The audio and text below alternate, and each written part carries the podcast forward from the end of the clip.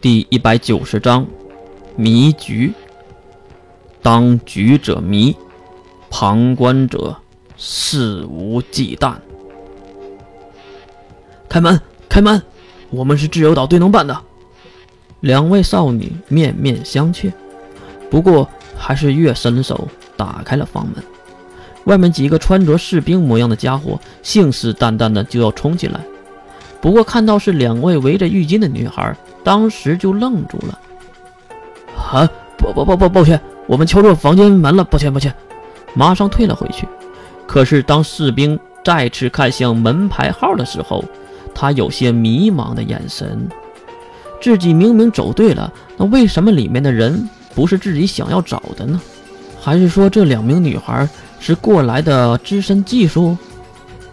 那个。领队的士兵再次推开没有完全紧闭的门，这次没有第一次的强硬，而是稍微的温和了一些。请问，这个房间是英雄琉璃月的房间吗？听到是来找月的，关灵看了一眼一旁的银色长发的美少女，月也是甩了甩那完全没有湿的银发，并回头看向门口的士兵，当然。口气可不太友好。我就是，呃，门外的士兵都是你看看我，我看看你的。呃，领队的假装咳嗽了一下，后面的士兵也不再议论。然后领队的向围着浴巾的银发少女行了一个军礼：“我是受石原队长来请您的，在战区外发现了疑似魔兽的踪迹，希望您。”能帮忙确认，如果您有时间的话。士兵看了看月娜露出了雪白皮肤，咽了咽口水，发现自己被对方盯着看。月先看了看自己，又看了看对方。士兵和领队马上就将目光转向他处，而关灵也是发现了问题。看什么看？大半夜的闯入女生宿舍，你们……领队的急忙弯腰道歉。抱歉，事出突然，而且还有伤亡，还有军令如山倒，还有……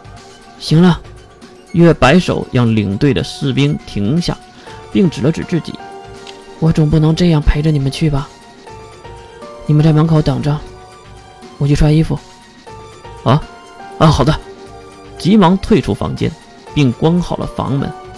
月看了一眼身边的关灵：“我要去看一看。”到底发生了什么？啊，我帮你穿衣服。这话如果是其他人，一定会被误会的。可是月和关灵就没事儿，因为月穿点什么衣服确实需要关灵的帮忙。毕竟他自己得闭上眼睛，可是他忘了自己浴巾下穿的是什么玩意儿。当闭上眼睛后，打开浴巾后，关灵好久都没有动静。月很好奇呀。不过，就在那几秒钟后，他也是想起了自己身上的装备，缓缓地睁开眼睛，越看向一脸惊恐的关灵。关关灵，你听我解释。而关灵却叹了一口气，然后拿上一旁粉色的校服给月套上。救人要紧，回来再说吧。分得清主次的关灵还是很明朗的。分分钟就将月打扮好，然后把她推到玄关处，注意安全。关灵看向穿鞋子的月，月也是抬脚磕了磕鞋尖，让脚进入鞋子，穿好了鞋子，回身推开了房门。外面的士兵还是在议论什么，不过看到月出来，马上又没了动静。我出发了。月没有回头，关灵也没有给出多余的回应。只是微笑的点点头，目送月和士兵们离开。关灵顺手关上了房门，走向房间，看向月那床上的箱子。来到箱子旁，好奇的关灵拿起了一本里面的绘本，随意的翻开了几页。啊！红润瞬间就布满了关灵的脸颊，他急忙看向门口的玄关，确认门已经反锁。然后才转过头，又翻了几页。这个，这个是什么呀？少女激动的心颤抖了。话说两头，直升机在停机坪上起飞，没用几十分钟就来到了战区的边缘地区，停下直升机恼人的螺旋桨，士兵们簇拥少女走向远处灯光闪烁的隔离区。城市的街道拉起了警戒线，不少的队能办的人员在此拍照办公。跟我来。这时，一个巨人拦住了士兵的去路。也拦在了月的面前。月的小个子必须抬头才能看见的巨人的相貌。这边，憨憨的巨人没说废话，转头领路。月是跟在他的身后。没走多远，月就看到了一旁吸烟、看着平板电脑的石原队长，还有他身边的戴克。戴克，石原队长，看到月，两个人也是迎了上来。你们。可以去忙你自己的事了。石原对身边的士兵摆摆手，他们也是转身退下了。不过可以估计，一会儿都是月的话题。至于月呢，已经环顾四周，发现了问题。这里也没有魔兽的能力波动啊。一旁的戴克解释：“抱歉呐，月，这么晚还把你请来。嗯，并不是有魔兽，而是……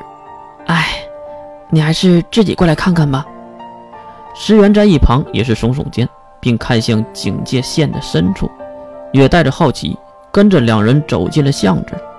高大的建筑中间，挤出了一个不是很宽敞的巷子，里面灯光昏暗。不过没走多远，月就下意识地堵住了自己的鼻子，他闻到了血腥气，连忙快走两步，月来到了案发现场。不少的闪光灯还在周围闪烁着。石原走过来，摆摆手。拍照的法医站起来，靠在了一边，看着满地的残肢断臂，月叹了一口气。确实是魔兽，有残留的能力波动。呃，不对，话说这个事儿不应该让我来吧？S 零二的人都去吃干饭了吗？